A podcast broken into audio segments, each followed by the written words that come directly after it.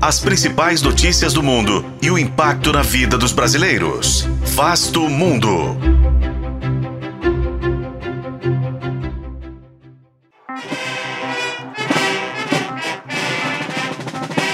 O mundo inteiro já acompanha de perto a eleição que os Estados Unidos vão realizar em novembro de 2024.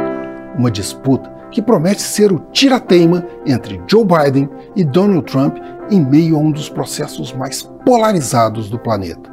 Mas o que esperar das eleições norte-americanas? Este é Vasto Mundo, podcast de relações internacionais do tempo, e juntos vamos saber mais sobre a disputa pela Casa Branca. Apesar de a votação ocorrer somente em 5 de novembro, o ano eleitoral nos Estados Unidos começará pouco depois do Réveillon. As primárias republicanas de Iowa abrem o calendário, seguido por New Hampshire, no dia 23 de janeiro, onde também haverá disputa dos democratas. A exemplo das eleições de 2020, Joe Biden e Donald Trump devem se enfrentar. E as pesquisas mais recentes no embate direto entre os dois mostram um virtual empate entre o presidente e o ex-presidente. Mas o processo eleitoral nos Estados Unidos torna tudo um pouco mais complicado.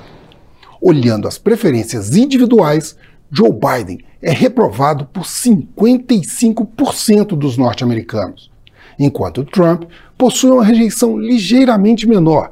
Outro ponto que precisa ser observado é que não é o voto direto que define o vencedor, mas o colégio eleitoral, com 538 votos de 50 estados, mais o Distrito de Colômbia, cada um com seu próprio peso eleitoral. E, diferentemente de 2020, Donald Trump aparece à frente em cinco dos seis swing states que garantiram a vitória a Biden. Mas os fatores extraeleitorais também pesam na corrida.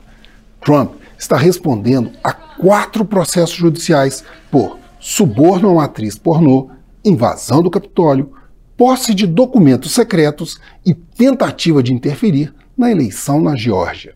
Mesmo condenado, ele pode se candidatar e assumir a presidência. Mas, no caso da Geórgia, como o processo é estadual, ele não poderia se dar o perdão presidencial. Então, Trump se tornaria o primeiro presidente dos Estados Unidos preso durante a sua gestão. Já Biden enfrenta críticas pela condução da economia e principalmente por sua idade.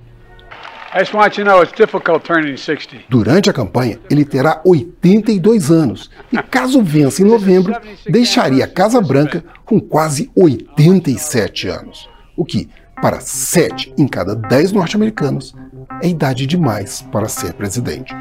Eu sou Frederico Duboc e este foi Vasto Mundo. Acompanhe este e outros episódios no YouTube, nas plataformas de streaming e na programação da FM O Tempo.